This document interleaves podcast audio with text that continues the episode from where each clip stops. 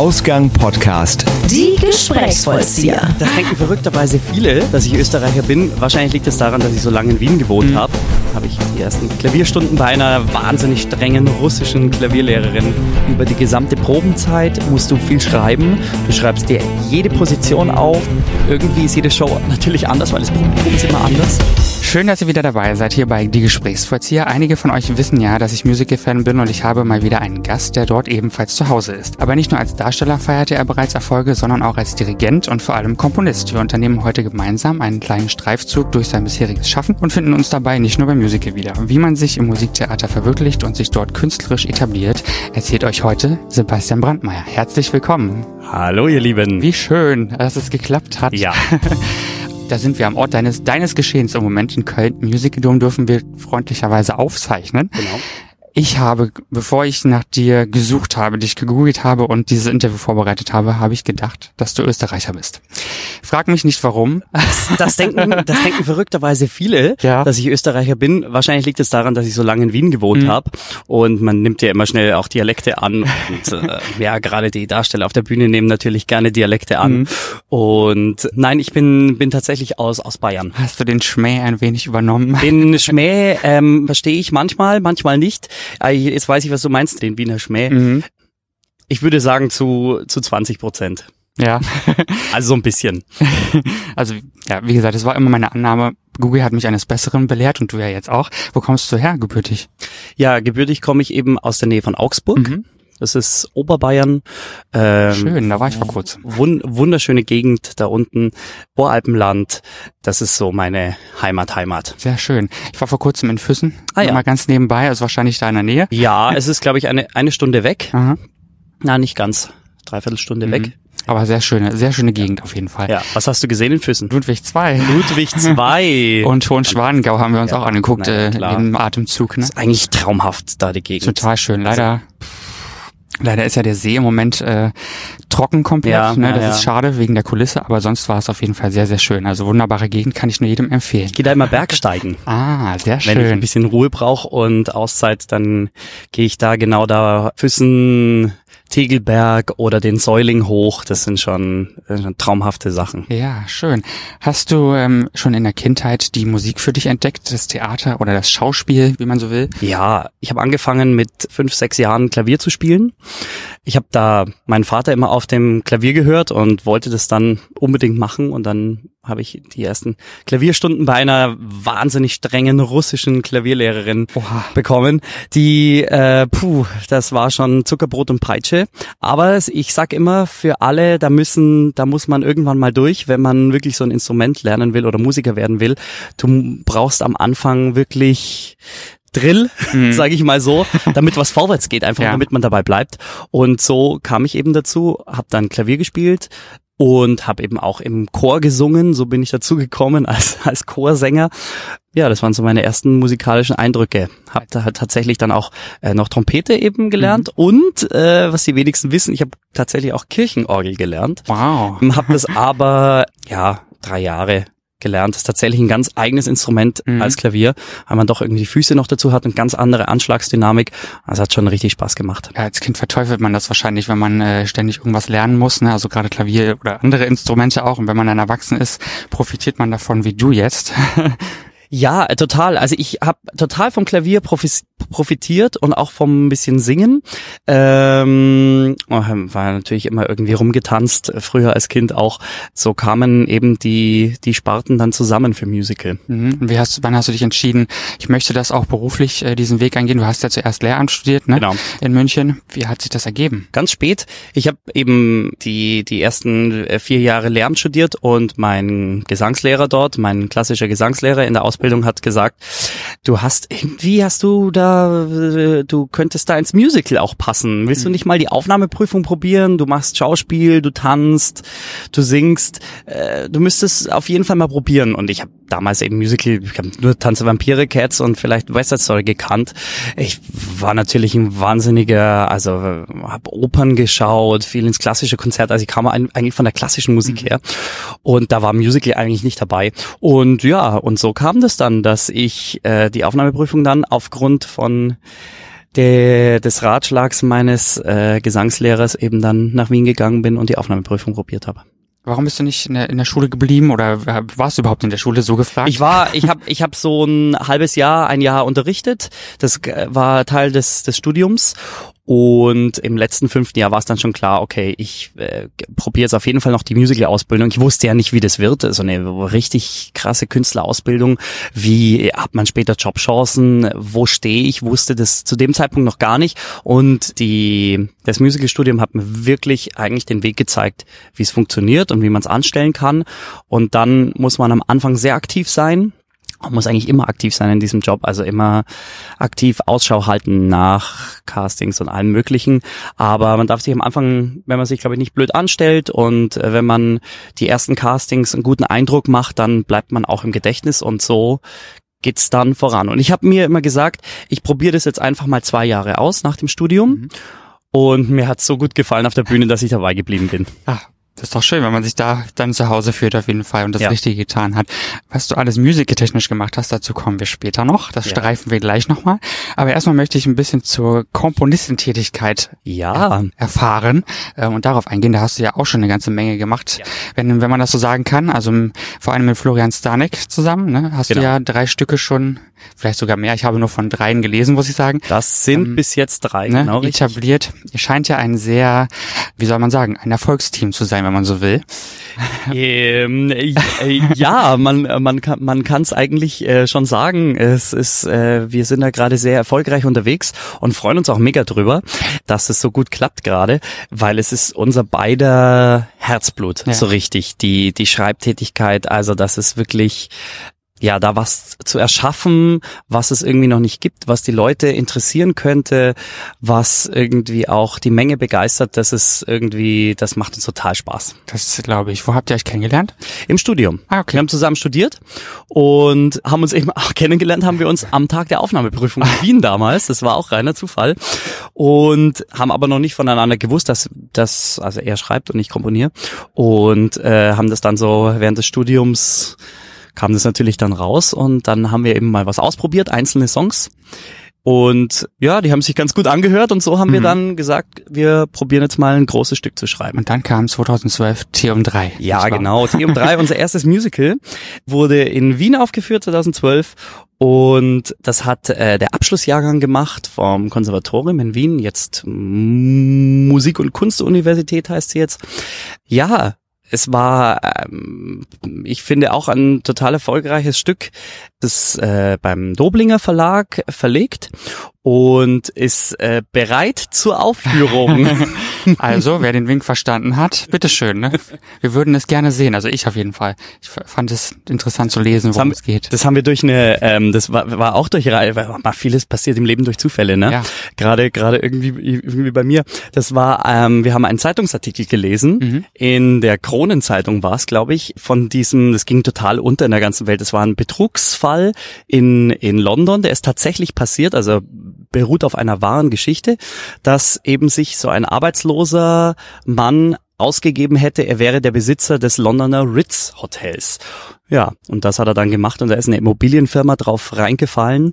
Und äh, da um diese Geschichte drumherum haben wir sozusagen eine ganze Story entwickelt. Dass sowas überhaupt möglich ist, dass man so eine Geschichte erfindet und dass wirklich jemand glaubt, ne? Also so ja, einfach. Also absurd, aber gut, es gibt ganz viele Betrugsfälle. Aber gerade in diesem hohen Segment, ich, ich schätze mal, dass die, dass die, das ganze Ritz, die ganze Company, dass die das natürlich klein gehalten haben, mhm. damit hier die Welt nicht, äh, damit es nicht so, aber es war eigentlich ein Riesenskandal, ne? Mal überlegen. Ja, Total. Und das fanden wir ganz toll. Und da haben wir eben ein Musical drum gemacht, damit ihr auch mal wisst, um was es in T um drei geht. Ja. Also äh, Tee natürlich, weil ja in, äh, in England es typisch ist, Tee zu trinken, eigentlich um fünf. Ja. Aber eben die, die Chefin der bösen Immobilienfirma Miss Murdoch Übrigens gespielt von Tanja Petrasek. Was sie auch ganz toll singt. Online ja. habe ich schon gehört. Hast du hast du's gehört? ja, ja, super, ja. total schön. mal ein bisschen mehr online stellen, damit, mm. die, damit die Leute was hören können. Bitte. Ähm, genau, Tanja hat das fantastisch gesungen und, ähm, und auch gespielt. Und sie eben, die Miss Murdoch, sitzt eben immer im Palm Court vom Ritz Hotel und äh, lässt sozusagen die ganze Weltpolitik, ja, sie, sie managt eigentlich die Weltpolitik von dort aus und das tut sie natürlich früher als alle anderen um drei, damit man immer rechtzeitig Natürlich. dran ist und damit man immer am schnellsten ist. Damit man die erste ist. Sehr gut. Genau. Kannst du ein bisschen beschreiben, was Komposition von, von Musik eigentlich bedeutet? Weil ich finde, man kann sich also als Laie zumindest sehr wenig darunter vorstellen. Komposition von Musik bedeutet, das, naja, bedeutet einfach das Entstehen lassen und das Zusammenstellen der Töne, wie sie mit einem bestimmten Text zusammenpassen. Mhm. Oder andersrum, man hat einen Text und äh, liest den öfter und daraus entsteht irgendwie Musik. Also jetzt in meinem Falle, was Musiktheater betrifft. Mhm. Natürlich Komposition allgemein heißt componere, es kommt von componere, lateinisch, zusammenlegen, setzen. Also man setzt und stellt Töne zusammen. So, das heißt komponieren. Und für den Laien bedeutet einfach das, ist das. Ja, so einfach ist das. Es gibt so viele Möglichkeiten. Man hat früher komponiert mit einem leeren Blatt, einem Notenblatt und äh, einem Stift. Heutzutage hat man ein Notenschreibprogramm und natürlich auch äh, Sequencer und äh, sozusagen Programme, wo man die Instrumente schon ungefähr darstellen kann, dass man sich's anhören kann, wie zum Beispiel später eine Orchest Orchestration äh, wirken könnte. Ich sitze da teilweise am Klavier in Ruhe und ähm, es kommt eine Melodie, man versucht die zu spielen, man versucht die weiterzuentwickeln, es kommen Gedanken vom Texter dazu, also jetzt in unserem Fall Musiktheater, wo ja immer Texter und, und Musiker zusammenarbeiten und so entsteht daraus äh, ein Song, ein Stück, äh, ein ganzes Musical. Es äh, braucht irrsinnig viel Zeit, das Ja. glaubt man gar nicht, weil man einfach bis sowas entsteht und dann muss das ja gut sein, äh, braucht es einfach Zeit. Es kann nicht das, der perfekte Hit und so weiter. Wenn du, wenn du mir sagen würdest, wie ich einen Hit schreiben soll, dann würde ich sofort einen Hit schreiben. Ja. nicht so einfach. Erstens braucht man natürlich viel Wissen, viel Können und dann braucht man noch den richtigen Moment, dass es bekannt wird. Ja, klar. Man sieht's ja an Tanz der Vampire zum Beispiel, ne? Das hat ja auch ein paar Jahre gebraucht. Das hat ein paar Jahre gebraucht, hat zwar am Anfang schon eingeschlagen. Roman Polanski hat damals gesagt, das wird sicher nicht lange laufen. Er hat sich getäuscht, man täuscht sich so oft. Es läuft jetzt das 21. Jahr. Ne? Und wir sitzen hier und reden darüber. Also Genau. offensichtlich sehr viel richtig gemacht. Woher nimmst du so Kreativität? Woraus schöpfst du die? Kann man das sagen? ähm, aus einer, das ist jetzt verrückt, was ich sage, aus einer gleichzeitigen äh, Unruhe, mhm. inneren Unruhe, also irgendwas schaffen zu wollen und einer gleichzeitig gleichzeitigen zur Ruhe, zur Ruhe kommen.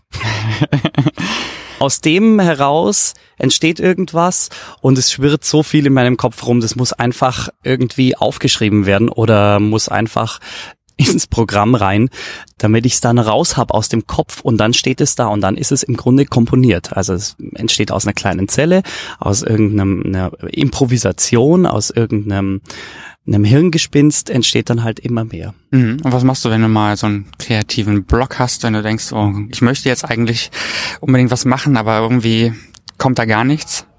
Mm, Das passiert ganz häufig. Also entweder gehe ich dann tatsächlich, entweder geht man am besten spazieren oder man schreibt es auf und weiß, dass es vielleicht nicht das wird, was es ist. Also da muss man auch drüber manchmal und muss es dann tatsächlich einfach wegwerfen. Also das Wichtigste, wenn ihr komponieren wollt, das Wichtigste, was ihr als allererstes kaufen müsst, ist einen Papierkorb. Oh ja, das Und das muss man lernen. muss man richtig lernen, wegzuschmeißen. So, glaube ich, kann nur ein gutes Werk oder eine gute Komposition entstehen. Muss die auch erst lernen. Klar, ist alles ein Lernprozess. Wir sind nicht als Komponisten, Darsteller oder Nee, nee. oder was auch immer geboren. Ne? Ja. Das, aber ich Ja. kenne das mit der Kreativität. Also ich bin selbst auch Ja? kreativ, würde ich äh, behaupten. Ich war immer schon künst- künstlerisch ähm, begabt und habe da schon sehr viel auch gemacht. Ähm, jetzt mache ich Podcasts und Interviews. Das ist auch schön. Da freue ich mich auch drüber. ist auch eine Art von Kreativität, die Ja. die Folgen dann im Endeffekt zu äh, konzipieren Ja. und äh, zu finalisieren auch. Also Allein das, schön. das, das aufzuschreiben und sich das zu überlegen, ist ein kreativer Prozess. Eben, genau. Hier liegen drei Seiten, nur ihr seht's ja nicht, aber es ist so, mit ein bisschen Information, die man ja vorher braucht. Aber kommen wir zurück zu dir. Ja, dass wir die drei Seiten auch schaffen, Eben, genau. Nein, wir sind schon, wo die ähm, Show losgeht. wir sind schon relativ weit. Du musst ja heute noch in die Show. Habt ihr denn weiterhin vor, noch neue Stücke zu schreiben oder möchtet ihr euch jetzt erstmal ein bisschen auf äh, das konzentrieren, was ihr schon gemacht habt? Nein, wir sind, wir sind so willig und so wahnsinnig in unseren Köpfen, dass wir auf jeden Fall äh, bald das nächste Stück schreiben werden. Das ist uns auf jeden Fall bewusst. Wir haben jetzt die fürchterlichen fünf abgeschlossen, mhm. unser Familienmusical, das bald in Graz Premiere hat. Das ist jetzt wirklich endlich mal sozusagen vom Tisch. Jetzt wird das einstudiert und müssen wir uns, glaube ich, mal kurz, man muss sich da mal kurz frei machen danach, also wirklich gar nichts machen und da wird sicher bald das nächste kommen, weil es ist so eine tolle Zusammenarbeit mit dem Florian. Wo ihr auch schon einen Preis für bekommen habt, ne? Wir haben, äh, genau, wir haben einen Preis bekommen für, äh, für unser zweites Stück, der eingebildete Kranke, Reloaded. Das, war ähm, genau. das war der Mutwettbewerb. Genau, das war Publikums- und Medienpreis, haben uns sehr darüber gefreut. Und beim selben Wettbewerb zwei Jahre später für unser äh, jetzt neues Stück Die fürchterlichen Fünf, den Publikumspreis. Ja, wir sind äh, mega glücklich drüber, weil das Wichtigste ist ja auch zu hören, Publikumspreis bedeutet ja auch irgendwie, den Leuten gefällt's. Total. Und das ist ja wichtig. Ein auch. sehr großes Kompliment einfach. Danke. Würde ich mal sagen. Also ist ja schön, dass ich die Arbeit nebenbei auch auszeite. Komponierst du nebenbei dann sehr viel jetzt im Moment? Ja, also ich schreibe schreib tatsächlich immer, immer wieder irgendwelche Ideen auf, jetzt gar nicht für irgendwas Spezielles, sondern sozusagen für den Ideenpool, das habe ich immer. Und habe jetzt äh, gerade im Moment noch die letzte Woche, wo ich zum Beispiel jetzt ganz konkret, wenn ihr das wissen wollt, die Schlagzeugnoten für den Schlagzeuger für die fürchterlichen fünf fertig mache. Na guck. Also das ist reine Noten, Notenschreibarbeit, ist die Kreativität ist, ist da schon eigentlich vorbei. Man schreibt im Grunde nur noch auf und verbessert ein paar Sachen einfach. Aber ständig in Bewegung. Ständig in Bewegung, ständig ist der der Computer an. Ja, das kenne ich wohl. Ja. Immer auf der Suche Bei nach vielen Leuten. Nach, ja. Sehr viel also ich glaube, Kreative sind eh irgendwie ständig am, am Rattern von so innerlich, ne? Ja. So, das geht gar nicht anders. Genau.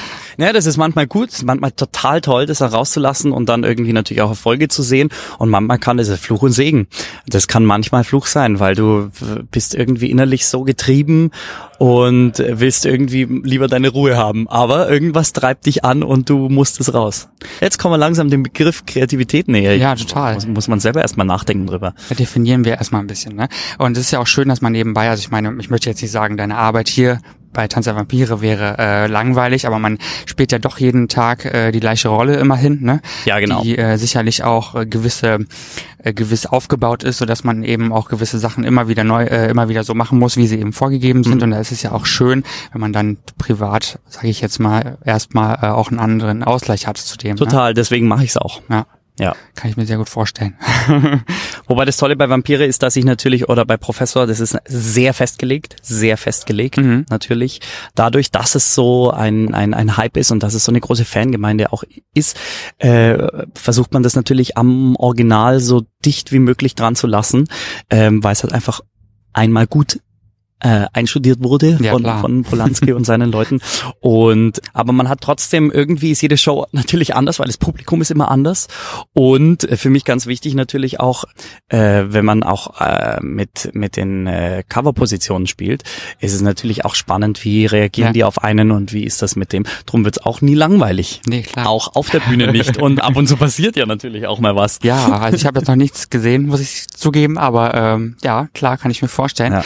Ihr seid ja alle nur Menschen ne? und keine Roboter, deswegen. Das ist richtig und die Technik versagt manchmal auch, aber ganz, also kommt ganz selten vor, dass tatsächlich was passiert. Das sind wirklich, wir haben ganz selten Showstops gehabt. In Wien, glaube ich, nur ein einziges Mal für ein paar Sekunden und das ist auch, auch echt schon erstaunlich. Also echt Hut ab an alle, die hinten bei der Technik auch mitarbeiten und da so einen reibungslosen Ablauf äh, fabrizieren. Absolut, ja, man macht sich ja gar keine, also ich, ich als Musical-Liebhaber vielleicht schon, aber so der Otto Normal äh, Gast des Abends macht sich ja vielleicht auch gar nicht so das Bild, wie viele Leute im Hintergrund sind und genau. äh, wie viele Leute da arbeiten. Ne? Das sieht man eigentlich erstmal, wenn man, wenn man mal hinter die Bühne geschaut hat, wie viele, wie viele Räume es da gibt und ja. wie viele Leute, äh, ab jetzt geht's dann los, kurz vor der Vorstellung, mhm. da Leute rumwuseln und dieses Wuseln hinter der Bühne darf man auch nicht vergessen. Das ist ja auch ist ja eine, eine Menge, eine Menge Kraft, was einen, äh, äh, was es einen abverlangt natürlich Absolut. auch das alles. Viele Menschen einfach auf, auf einem kleinen, engen Raum. Mhm. Macht dich das, das Gewusel nervös? Ach nein, man hat so seine, man hat so seine Rückzugsorte. Ich glaube, wenn es nicht wuseln würde, dann wäre irgendwas falsch. Und äh, man kann das, glaube ich, auch ein bisschen mitnehmen mit auf die Bühne. Du brauchst auf der Bühne natürlich ein gewisses Level an Energie und das kriegst du automatisch, wenn es hinter der Bühne, Bühne wuselt. der Thrill, den braucht man auf jeden Fall, ne? dass man merkt, dass man noch menschlich ist, glaube ich auch. Ja. Also einfach auch die das Lampenfieber, was man eventuell hat. Ne? Hast du so ein bisschen Professor Warm-up für dich selber, bevor du in die Show gehst? Ja, ähm, habe ich ein ganz, äh, ganz striktes für mich. Ich mache ein paar Aufwärmübungen für Beine, Rücken und für den Nacken auch und ein bisschen, ein bisschen laufen und ein bisschen dehnen. Und danach äh, gehe ich immer an ein Klavier, entweder in einen ruhigen Raum oder äh, während sich andere aufwärmen. Ähm, das stört die meistens nicht, die sind ganz froh, wenn niemand kommt. Und ja, und singen dann tatsächlich bisschen hohe Noten, mhm. Kopfstimmennoten, ein bisschen die Kopfstimme ausweiten, dass alles ohne Druck passiert, das ist immer das Allerwichtigste. Und dann gehe ich einmal kurz in die Character Voice, also in das typisch Professorartige und damit es auch irgendwie auch ohne Druck passiert, das ist ja wichtig, weil es jeden Abend passiert. Ja, und manchmal gehe ich tatsächlich die Bücher durch und zwar ganz langsam, damit ja. ich sie, also ich würde sie einfach nie schnell machen. Äh, das äh, würde ich jedem empfehlen, der sie mal lernen will. Die, die Bücher niemals schnell lernen, sondern immer, immer, immer, immer, immer, glaubt mir, langsam machen, mhm. ganz langsam, weil dann kriegt das, äh, können die ganzen Mundwerkzeuge können da das richtig greifen. Und das mache ich ab und zu einmal ganz langsam durch. Das klingt total absurd und verrückt aber das hilft mir so zum Warm-up. Ja, man muss ja auch ein bisschen in die Show kommen, ne? Also ich ja, genau, also richtig. Den, den, das ja. Gefühl dafür. Und ich schaue mir zum Beispiel immer von der Seitenbühne schaue ich mir immer Alfred an, wie er Hey Ho Hey singt. Oh, schön. Das ist zum Beispiel so mein Ding, um mich einfach so an auf den Alfred einzustellen und ähm, ja, das ist so zum Ritual geworden. Stimmt, denn ihr habt ja eigentlich die meiste Bühnenzeit gemeinsam, ne? Wir haben die meiste Bühnenzeit gemeinsam. Eigentlich, ja, eigentlich fast ständig. Ja. Du hast ja Vampire auch in Wien gespielt, wo ich dich auch gesehen habe als erstes und äh, in St. Gallen, was ich leider nicht gesehen habe. Was? Ja, ich weiß, Schande über mich. Ich habe von St. Gallen erst erfahren, als Schande. es schon fast vorbei war. Gerade St. Gallen war ja eine ganz andere Inszenierung. Oh, davon ja. musst du auf jeden Fall mehr erzählen, weil ich davon leider nicht so viel erzählen kann. Aber ich habe gehört, es war speziell. Ja, da musste ich ein bisschen fitter sein. Also man muss immer fitter sein für das Ganze. Aber in St. Gallen war es speziell, da war ich auf einem Spinningrad, wie vielleicht viele wissen, ähm, und habe da die Wahrheit gesungen. Ganz verrückt auch auf einem Spinningrad. Und da ist beim hohen Ton ist, äh, ist hier eine Lampe explodiert und so weiter. Also da, da ging's, da ging's ein bisschen anders zu bei den ganzen Professorsachen. Und der Professor war allgemein jünger. Mhm. Und ich durfte mit Glatze spielen. Oh, schön. Und habe eine Brille bekommen. Also war da nicht so warm auf dem Kopf, ne? Ach, mir war genauso warm. ja gut, die Bühnenlichter sind wahrscheinlich äh, nicht äh, weniger. Die, das kann man sich auch gar nicht vorstellen, auch wenn es manchmal eine Klimaanlage gibt auf den Bühnen. Die Scheinwerfer und das ganze, die ganzen Maschinen, die für den Nebel laufen bei Vampire, sind so unglaublich heiß. Mhm. Und auf der Bühne hat's, ist es immer, immer, immer deutlich wärmer als im Publikum. Ja. Das kann ich mir vorstellen. Und dann habe ich ja immer, ich habe hier zum Beispiel immer zwei, ich habe ja schon zwei dicke Wintermäntel immer an. Ja. Das muss ja originalgetreu sein. Und drunter habe ich ja nochmal eins, zwei und dann noch ein T-Shirt. Also ich habe ja schon mal fünf Lagen plus Schal und so weiter oh. und Mütze. So komme ich mhm. auf die Bühne äh, und Hut. Da schwitzt man schon. Da schwitzt man, man schon, bevor hat. man bei Heo He schwitze ich schon, sage ich euch. ähm, du hast ja parallel gespielt, ne? St. Gallen und Wien. Ja, genau. Ähm, wie war das für dich? Spannend. War das schwierig? Ähm, spannend, am Anfang schwierig, man gewöhnt sich dann dran.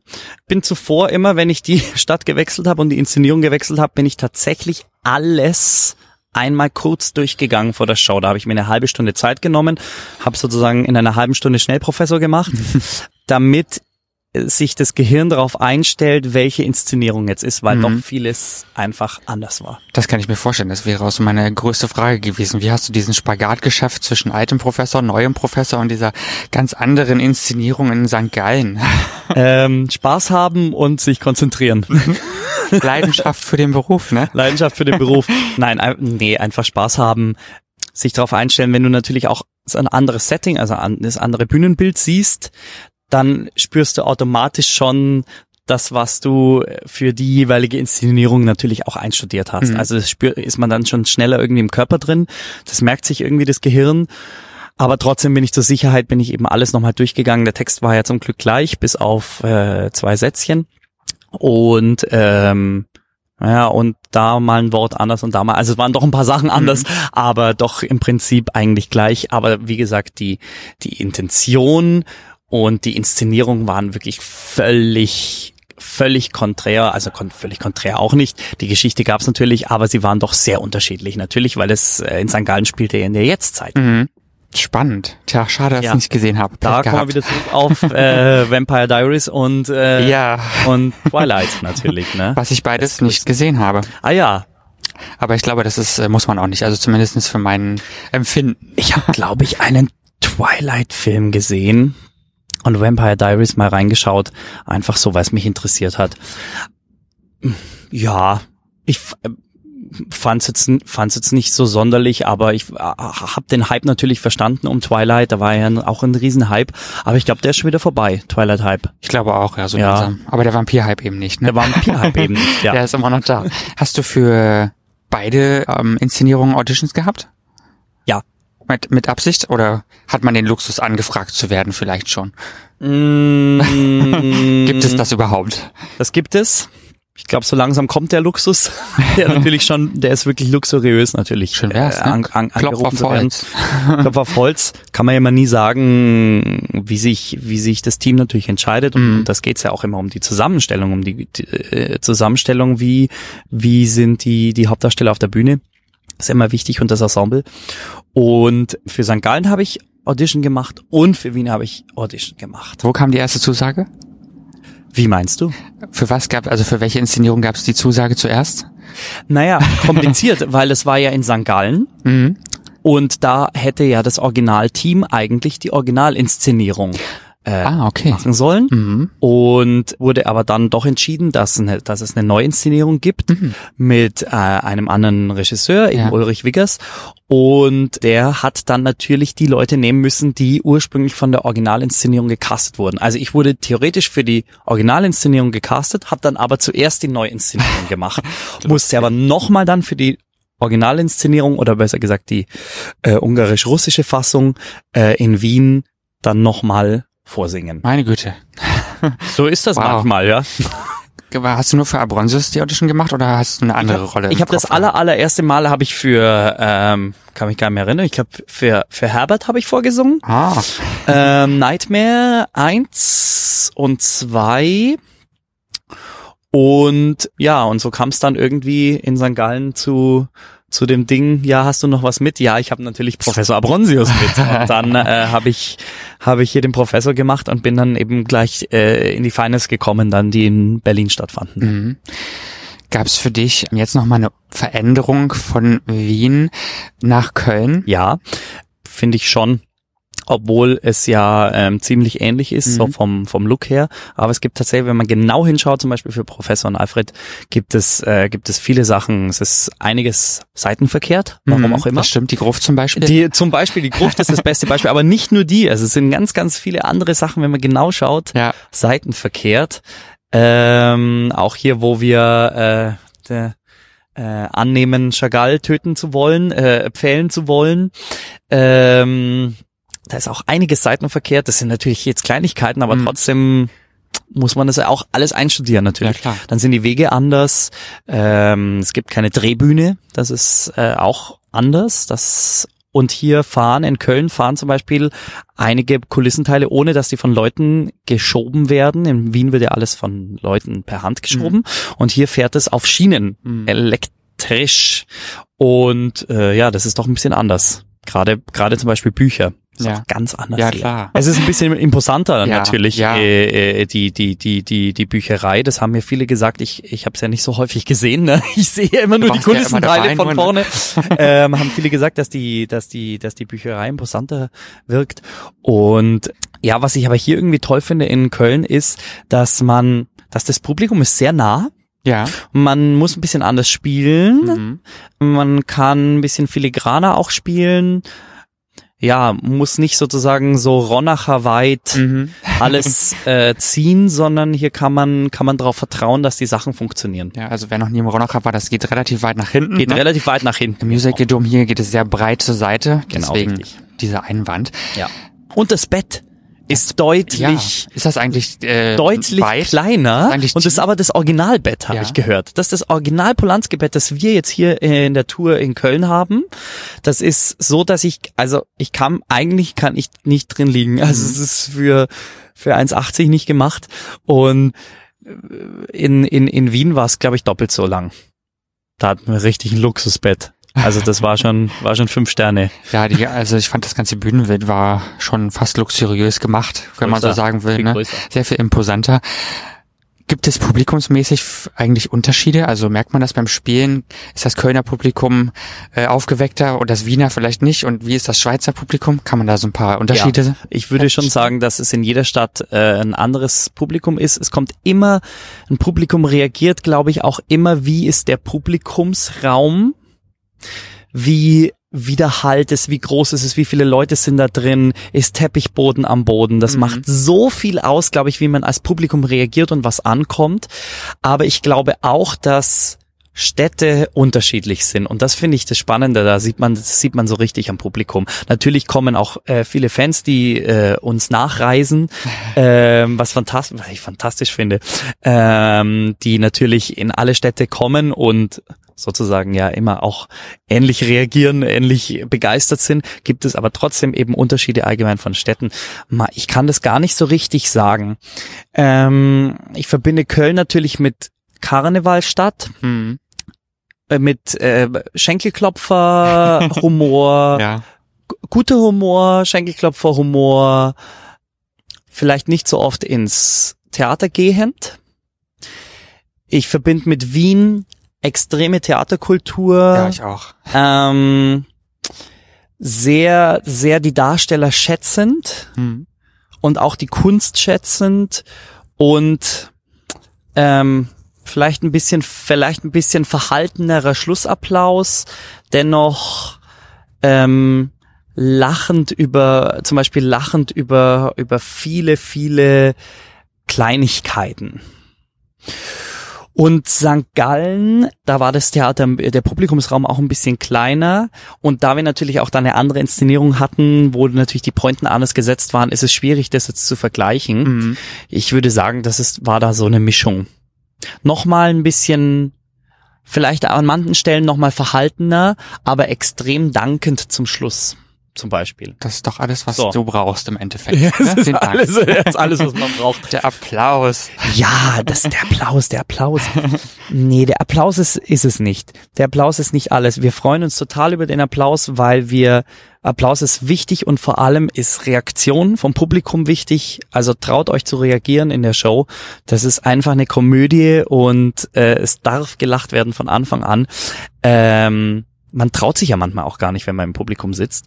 Und ähm, das, das ist für uns natürlich schon Natürlich ist, ist der Applaus wichtig, aber das ist natürlich nicht alles. Es kommt irgendwie darauf an, dass man eins wird mit dem Publikum, dass das Publikum mit der Geschichte mitgeht, dass man sich nicht so von so vielen Details ablenken lässt. Ich glaube, das ist eine gute Show. Wenn das Publikum mitgeht und die Darsteller natürlich auch voll am Ball sind und es geht immer um die Story. Das Wichtigste, finde ich, ist die Story. Gerade bei Vampire, wo es so eine gute Story ist. Und wenn das funktioniert, dann hat man, glaube ich, einen schönen Abend. Absolut. Und dann kann man auch ruhig mal mehrmals reingehen, finde ich. Genau. Da entdeckt man immer wieder neue Sachen. Du hast ja sehr, äh, sehr, sehr viele Sachen schon gespielt. Ist mir jetzt auch erstmal im Laufe der Recherche aufgefallen. Unter anderem Schuh des Manitou, Ja. Sunset Boulevard, Mozart, Joseph, um nur ein paar wirklich zu nennen. Ja. Aber was mir aufgefallen ist, du warst äh, Lucchini-Cover und Swing bei Elisabeth. Und Genau. auf den Swing müssen wir nochmal kurz eingehen, weil viele, glaube ich, gar nicht wissen, was Swings leisten müssen. Und das musst du ein bisschen erklären. Das finde ich Ähm, nochmal wichtig Ah herauszuheben. ja, das spannend, spannende Frage. ja, Elisabeth hat, äh, war eine ganz, ganz tolle Zeit, diese ganze Tour. Auch äh, ich durfte eben China kennenlernen ähm, und Essen und, und Linz und München. Ähm, es war eine ganz, ganz äh, tolle Zeit. Ähm, ja, Swing. was bedeutet es, Swing zu sein? Ähm, Swing zu sein bedeutet, Stress zu haben. ähm, Swing bedeutet aber auch in, äh, ähm, äh, in einem, in einem Long Run, also in einer Produktion, die über längere Zeit läuft und immer äh, jeden Abend dasselbe gespielt wird, äh, bedeutet es Abwechslung. Mhm. Und das macht total Spaß. Ähm, als Swing bist, bin ich zuständig für alle Ensemblepositionen, für alle männlichen Ensemblepositionen. Das heißt, ich muss alle können und muss für jeden einspringen, falls es einen Cut gibt, also falls irgendjemand äh, wegfällt und es sind keine Swings mehr zur Verfügung, habe ich dann auch die Aufgabe, zwei Rollen zu spielen. Mhm. Natürlich mit bestimmten Sachen, wo man was weglässt und so weiter, so dass es natürlich der Show nicht, die, die, die Show nicht gefährdet oder dem Publikum nicht auffällt. Viele schauen ja immer nur so auf die First Cars und äh, natürlich macht jeder hier einen guten Job, das äh, sollte man ja gar nicht unter den Tisch kehren, ne? aber ich finde gerade so die Swings, also die Ensemble-Mitglieder im Hintergrund, die ja so ein bisschen mehr im Hintergrund sind, aber ja. doch natürlich das große Ganze bilden, die ähm, werden immer so ein bisschen vergessen, aber ich Swings finde, die haben wahnsinnige Aufgaben. Also, Swings sind, sind die wichtigsten, sind die wichtigsten Leute am Theater und vor allem haben die echt, ja, Wahnsinnsaufgaben. Also wie gesagt, da muss man, du musst Du bist, du musst jede Rolle können. Du hast eine Swing-Bibel, also ein riesenfettes Buch, wo du dir über die gesamte Probenzeit musst du viel schreiben. Du schreibst dir jede Position auf. Du musst jeden Satz natürlich irgendwie singen können, die ganze Show können. Du musst auch von jedem wissen, wo zieht er sich um. Das gehört ja auch noch dazu. Wer ist mein äh, Ankleider? Wer ist meine Maskenbildnerin? Wo muss ich da hinrennen? Wo habe ich den Quick Change, den schnellen Umzug? Das gehört zum, zum Swing-Sein auch mit dazu. Und das ist, wie gesagt, ein Riesenstress während mhm. der Probenzeit. Das ist ein Riesenstress die ersten vier Wochen. Und dann wird's richtig cool, weil dann pendelt sich das ein. Dann gibt's natürlich auch ab und zu Shows, wo man gar nicht spielt. Dann sitzt man tatsächlich äh, in der Kantine oder im, mhm. in der Garderobe und wartet entweder drauf, dass was passiert, man gebraucht wird, oder man hat eben keine Show, muss aber natürlich im Theater sein und ja. anwesend sein. Ist ja schon häufiger vorgekommen, dass jemand äh, ausgewechselt wird. Ja. Also man muss sich das so vorstellen, es gibt immer den Pool an Hauptdarstellern, den Pool an Ensemble und den Pool an Swings. Und wenn sozusagen jemand von den Hauptdarstellern nicht da ist, kommt vom Ensemble jemand rein und spielt einen von den Hauptdarstellern und dann wird eine Ensembleposition frei und von den Swings muss dann der die Ensemble-Position übernehmen. Es gibt's aber auch manchmal, dass eben Swings auch äh, Hauptrollen covern. Ein schöner kleiner Exkurs. Ja, genau. Das ist der, wisst ihr Bescheid. So wisst ihr, wie Abseits funktioniert. Auf jeden Fall. ja, es gibt ja, äh, es ist interessant zu wissen, weil das ist ja ein großes Ganzes, ne? Und da ist ja niemand allein in dem Sinne. Deswegen fand ich das ganz spannend zu, zu fragen. Hast du denn mittlerweile, ähm, also vielleicht nicht nur durch die Vampire, aber wir wissen ja alle, Social Media und so weiter ist heute ganz groß, ne? Bist du an der Stage Door gefragter, kommen mehr Leute auf dich zu? Ah, du, du meinst jetzt durch Vampire? Äh, ja, auch. Also ja, also das ist tatsächlich merkt man das mehr bei den äh, bei den großen Stücken wie Tanz der Vampire oder Elisabeth oder Mozart auch. Ich sage jetzt einfach mal gro große Stücke in Anführungszeichen. Äh, Schuh des Manitou auch ein Riesenstück gewesen, ne? Aber seit also seit diesen seitdem ich diese Stücke spiele, merke ich das vermehrt. Und natürlich ähm, wollen viele wissen, wer steckt da hinter dem Professor mhm. und wer spielt das und können das mal oft gar nicht glauben, äh, dass der dann so aussieht äh, und nicht ein alter Mann ist, der das spielt, sondern einfach äh, äh, äh ein, ein jüngerer Darsteller.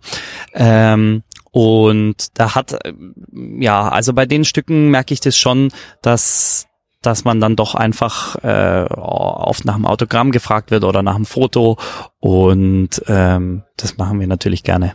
Ja, das muss man überall überall sein, Insta-Stories machen und so weiter. Ja, genau, das kommt, das ist jetzt ganz neu, äh, Insta-Stories und äh, auf Instagram äh, aktiv zu sein.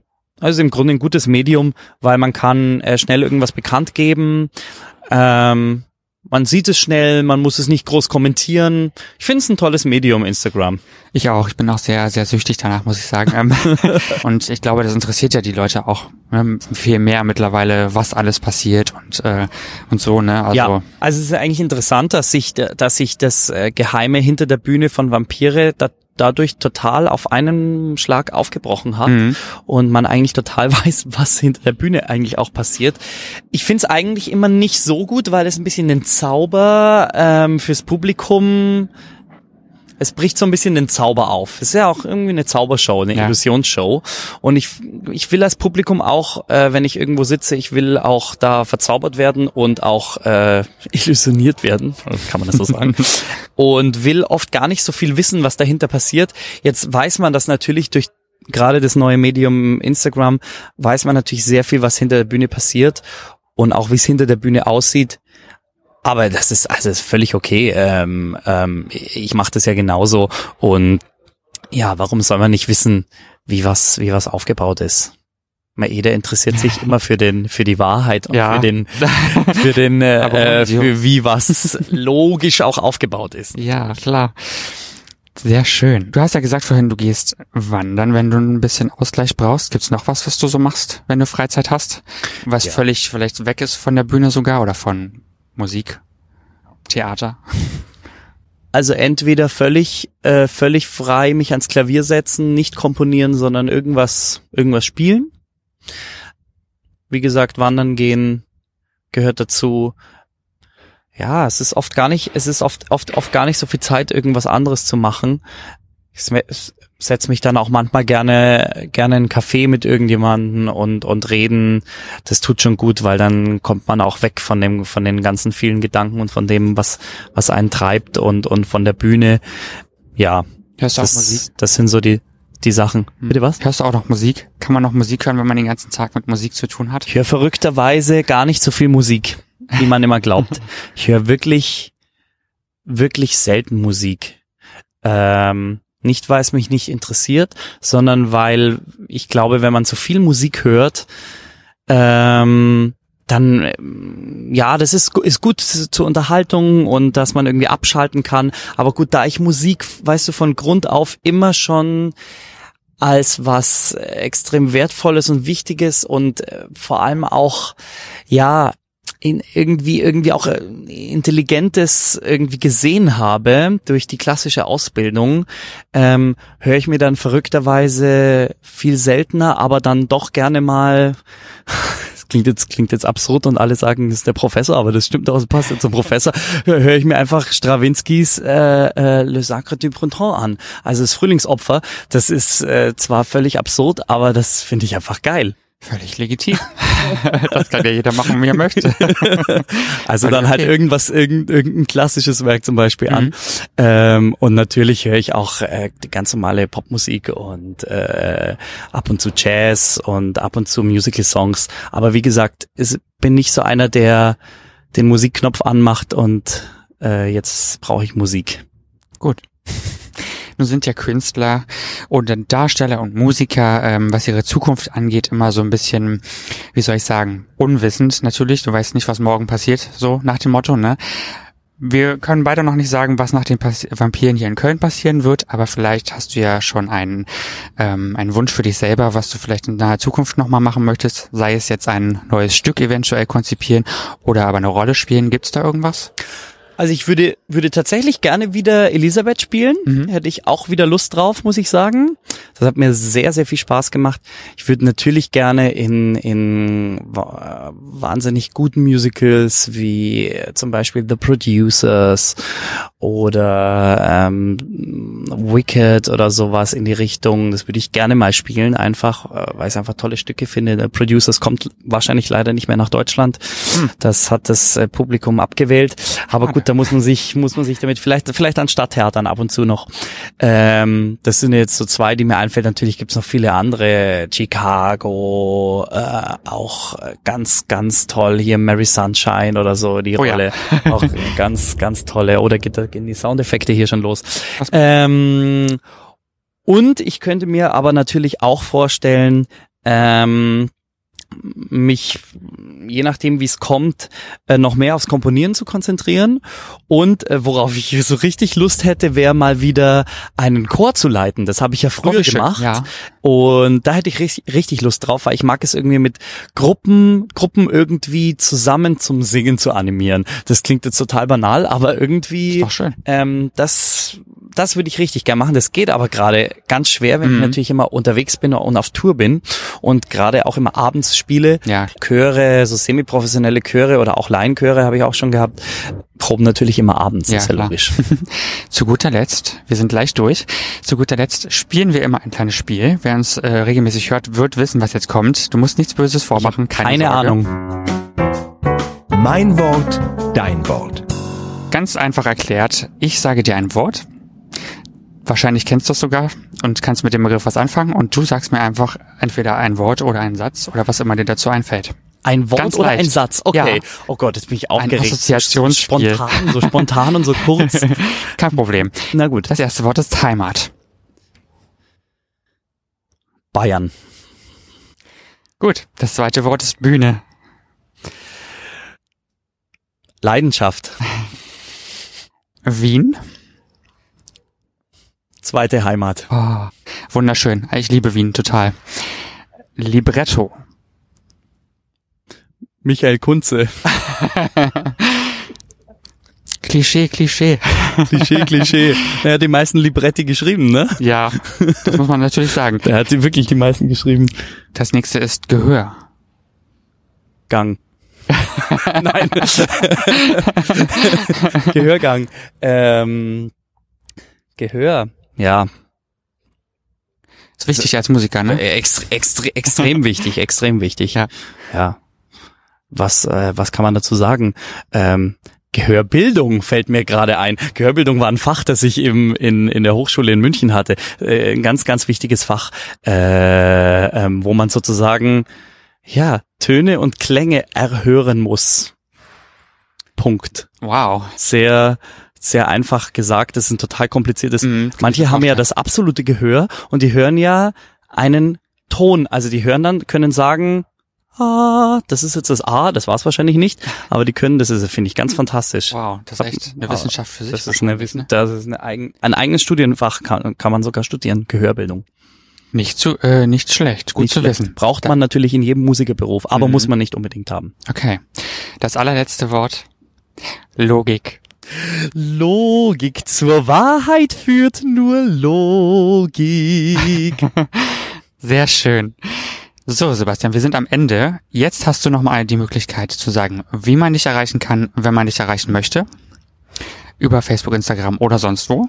Bitte. Also Herr erreichen, erreichen könnt ihr mich entweder über Facebook, über Sebastian Brandmeier Fanpage heißt das, oder kann man mir auch Nachrichten schreiben, oder natürlich über Instagram. Mein Instagram-Account heißt Sebastian Brandmeier unterstrich official und Brandmeier bitte immer richtig schreiben. Ja, Brand wieder. Brand und Meier mit M E I R ohne das zweite E. Und glaubt mir, wenn ich das irgendjemanden buchstabiere, sei es beim Arzt oder wo auch immer, es klappt nie. Es wird immer das zweite E dazu geschrieben oder Y. Aber gut, damit lebe ich auch und ähm, ist ja auch irgendwie lustig. Ist ja eine Challenge, einfach den Namen richtig zu schreiben. Ich äh, muss dir sagen, ich musste auch erst lernen, dass das letzte E zur Adoption freigegeben wurde. das also ist zur Adoption freigegeben. Aber ich glaube, die meisten wissen es jetzt. Es ist einfach der Meir. ja, Meir. Meier. Ja. Super. Gut. Wir sind am Ende dieser Folge. Ja. Ich freue mich, dass Das war es ein sehr schönes, ein sehr schönes Interview. hat. Vielen Dank für deine Zeit. Ja. War sehr schön. Danke, Toni. Dankeschön. Wenn ihr weiteres hören wollt äh, oder sehen oder lesen zu Sebastian im Blogpost, werde ich nochmal alle Informationen natürlich verlinken. Auf ausgangpodcast.de hört ihr diese und weitere Folgen. Ich sage nochmal Dankeschön, Sebastian. Bis demnächst. Danke Macht's auch, gut. liebe Hörer. Ciao, ciao. Ciao, ciao. Ausgang Podcast Die Gesprächsvollzieher. Deine Interviewreihe mit Menschen, die spannende Geschichten erzählen. Mit deinen Gastgebern Sebastian und Toni. Kostenlos anhören auf www.ausgangpodcast.de. Folgt uns auf Instagram unter Ausgang Podcast.